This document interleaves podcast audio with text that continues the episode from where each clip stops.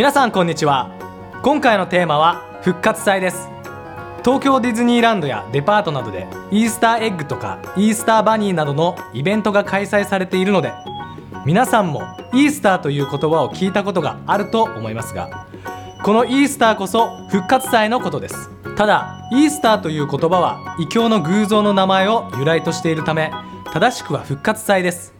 さて復活祭とはイエス・キリストが私たちの罪の身代わりに十字架にかかって死なれ3日目に復活されたことを記念する日です。復活祭の日付は毎年変わります。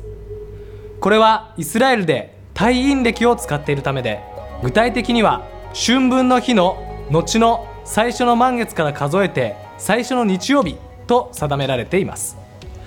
これは AD325 年に開かれた二階屋公会議という世界教会会議で取り決められました。現在日本を含め多くの国で使われているグレゴリオ暦いわゆる太陽暦では